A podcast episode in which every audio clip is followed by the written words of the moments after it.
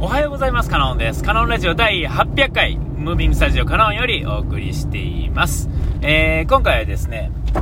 えっ、ー、と、一周回ったら、一周回って、えー、元に戻ったらですね、え、実はそこに全部あったっていうね、あの、そんな風に思うわけですよ。えっと、ちょっとあの、なていうんですか、あの、とね、誰かがなんかアルバムのセルフ解説っていうんですかね、やってるのを聞いてて、えっと、今のバンドに変わって4枚目のアルバムは、えー、本当の実力が試されるよっていう話で、えっと、最初の、まあ、3枚っていうんですかね、えー、まあ、これある、まあ、音楽にかだけではないでしょうけども、えっと、一番最初にいろんなことをやるっていうのは、えっと、まあ、あの、まあ、受けるっていうかですね、え、あ、そんなのもあるんだなっていうことで、自分のオリジナルのものをちゃんと出せたらですね、え100人いたら100人ともが、まあ、あの、言うたら成功するっていうんですかね、みんなに、まあ、あの、驚いてもらえるっていうか、えー、ね、まあ、受けるというかですね、えー、そういうことがあるんやけれども、その、4枚目、えー、ですね、まあ、アルバムで、それね、話の中では、アルバムの4枚目っていうのは、実は本当の実力が試されるっていうんですかね、自分の元々持ってたオリジナルの、えっ、と、自分で分かってるっていうか、えー、まあ、分かってない部分を含めて、自分の、まあ、考えを素直に出せるネタの量的に、えー、そんなもので、えっ、と、まあ、出し切るっていうんですかね、1枚1枚はちゃんと出し切っても、やっぱりそれぐらいは新しいネタが出るっていうかですね、周りからしたらですよ、自分の中では当たり前のものを出してるだけで、十分それでいけるっていうんですかね。ただ4枚目からは、えっと、そこからですね、ひねり出すっていうんですかね、えっと、そういう自分に持ってる小道具がこんだけあるよっていうのを出し切る時点、そこまでは、えー、ただ出し切るっていうんですかね。備わってるもので、えっ、ー、と、そこから、うんと、組み上げて、えー、もう完全に世界になるっていうには、えっ、ー、と、そこからですね、頑張らないとダメっていうんですかね。えー、だからこそ、その頑張るっていうのが、なんていうんかな、えっ、と、周りの知識を得るとか、うんね、あの、世の中の常識を知るっていうところではないところ、やけれども、それをも知って、なおかつ組み上げられるっていうんですかね、えー、そこがやっぱりすごくなるっていうんですかね、えー、例えば僕ちょっと音楽的テクニックのことはあんまわからないですが、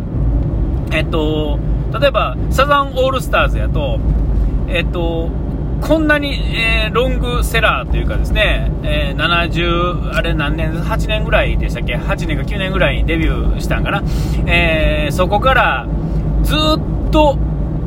えっ、と、スタンスを変えずに、今も最新の音楽が作れるっていうのは、これはもうとんでもないことなんですよね。えー、普通は、まあ普通って言ったらもうあれですけれども、大体は飽きられるっていうんですかね。えー、で、まあ、なんて同じようなものを作り上げていくっていうんですかね、一番簡単で売れるっていうのがあるんですが、まあ今までのね、あの、音楽の、まあね、えー、まだバブリーやった時のことでもそうですが、やはりあの、途中で飽きてくるんですよね。えー、ところが、あの、まあ、サザンみたいな曲やと、まあ、僕の耳にはあの同じようにしか聞こえ、同じようにしたあれですよ。ですが、まあ、同じ系統、同じ系列で行ってて、えっと、受け、受けるっていうかね、確かに最新の音楽に聞こえるわけですよね。えー、これはすごいことなんですよ。これは完全に自分のね、あの、道具、自分だけの道具を散らかした後に、その散らかして組み上げていったものが、より純粋に自分だけのものだけで組組まれてるからこそ、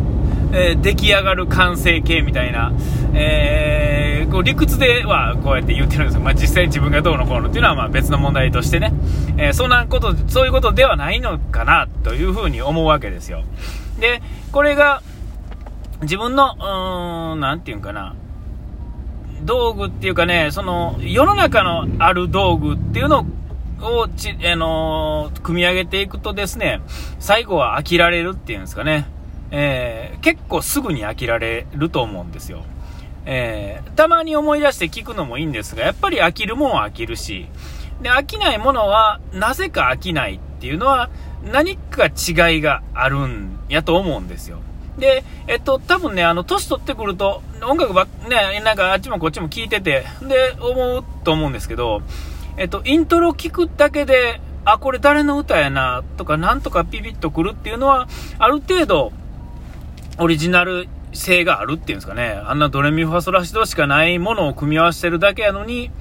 えー、そういう風に感じるっていうのが個性なものなんだと思うんですよ。えー、で、えっ、と、何ですかね、あの、ダウンタウンのまっちゃんがね、本でね、僕1冊しか読んだことないですが、あの、遺書ってやつでも、中にも書いてますが、えっ、と、お笑いの話でもそういうことになってますよね。あの、えっと、街の面白いやつっていうんですか、街ってクラスで一番面白いやつみたいなのがずっとね、あの、3年間なりなんなり、ずっと笑わし続けるわけですよね。でも、お前みたいに面白いやつはこの世にはいないぐらいになっても、えっと、その世に出るとですね、まあ、全然戦えないっていうんですかね。えー、あの、一発屋の笑い芸人さんでもそうですが、やっぱり最初1個、2個、3個ぐらい、めちゃめちゃ面白いかったりするんですが、飽きられてしまうんですよね。えー、そこから次の展開に持っていけるっていうんですかね。それが、えー、あの本物っていうかね、そこからが実力っていうんですかね。それまではまあ実力ではあるんですが、まあ実力でないというかですね、えー、プロでないっていう言ったらいいんですかね。どう言ったらいいんですかね。それを続けられる、その能力的には、えプロではなかったっていうんですかね。お笑いをしたいんですけれども、まあ、できないっていうか、えー、その、オリジナルを出せないままに、え、ー、と、年を取ってしまうっていうんですかね。えー、で、まあ、あの頭がいいと、その、世の中の、まあ、当たり前のものがある程度、組み合わせて、えっ、と、まあ、無難にちょっと申し訳ないです。面白いわけですから、ちゃんとお金払ってみようと思えるわけですから、えっと、ね、それでいいっちゃいいんですが、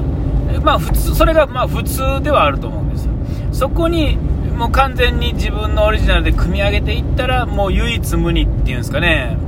えー、それが当たり前なものほど唯一無二っていうんですかね、気がつかないっていうか、例えば、えー、サンマが面白いっていうんですかね、明石家さんまが面白いとかっていうのはそういうことなんやと思うんですね。別にあの、普通のことを普通に喋ってるだけやのに、えっ、ー、と、なんかただ回しすのがうまいからっていう、うんではない何かがあるから、いつまでも面白いですよね。えー、基本にやってることはずっと一緒なわけですよ。ずっと一緒やのに、えっ、と、もう全然唯一無二ですよね。もう、いてるだけで楽しいし、えー、ね、えー、もう、なんていうかな、もう、完全にオリジナルなわけですよね。でも、あのそれだけを見たら、オリジナルっていうか、至って普通の面白いおっさんなんですよ。その辺にいる、えー、その辺にいるって言ったら申し訳ないですけど、ただ面白いっていうんですかね。あの特にこう変わったことをするっていうんですかね、そういうことがないのに、猛烈に面白いっていうんですかね、えー、あれがオリジナルの最終形っていうか、塊みたいなね、えー、そういう方なんやと思うんですよね。えー、ねだからこそ、一周回るっていうんですかね、えっ、ー、と、誰でもそうやと思うんですが、小さい時に、実はこう、疑問に思ってたり、不思議に思ってたり、こうなんじゃないかなと思ってることって、全員がね、あると思うんですよ。で、えっと、もう当たり前すぎて忘れてたりとか、ちょっと恥ずかしくて言えないけど、ずっと持ってて、でも、あの、なんていうんですか、一般常識を、この世の中ですね、一般常識的なものを、どんどん知識入れていって、例えば頭がいい人ほど、まあそういう座学で、いろんな知識なり、過去の話をね、いっぱい覚えていって、で、こうあるべきだとか、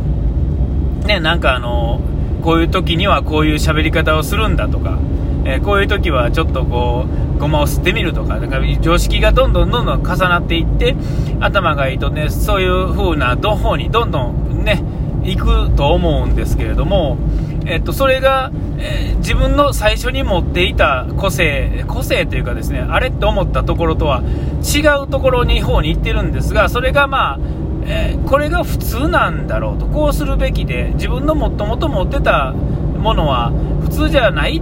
から、まあ、これはこ、ね、個人で、あのー、楽しむっていうかね、の時はいいですが、それはあのいわゆる公にはあの、ね、こう公共の場所では出してはいけないものであろうというところからですねどんどんもうそれを忘れ去っていくっていうんですかね。でなんか自分は成長した大人になったと思うんですがそこを通り越してですね、えー、なぜか、えー、なんかこう虚無感というかですねそういうのが出てきた時にちょっとこう自分の、えー、ちっちゃい時の考えっていうのにぶち当たるわけですね、一周回って。ほんだら、結局、誰しもが思うと思うと僕は思ってるんですけど、自分が最初思ったその何の、あの、なんていうんですか、言い悪い関係なしに排除して、えー、純粋に自分の考えを整理すると、そこが一番大正解やったりして、損得関係なしにね、だからその考えが損をすることなら、損だからあかんのだっていう風に思ってた常識から、いや、損をしてるようで実は損じゃないっていうんですかね。えー、そういう風に至るんてることが正解で、それを実は最終的に突き詰めていったら、えっと、実は自分の一番楽しい世界にたどり着くんじゃないんだろうかみたいなね、えー、そんなところに至ると思うんで、ちょっとね、あの自分の過去のね、あの常識っていうか、あのあれを思い返してみたら面白いんじゃないかなと思う、今日この頃です。お時間来ました。ここまでのお相手はカノンでした。うがい手洗い忘れずに。ピース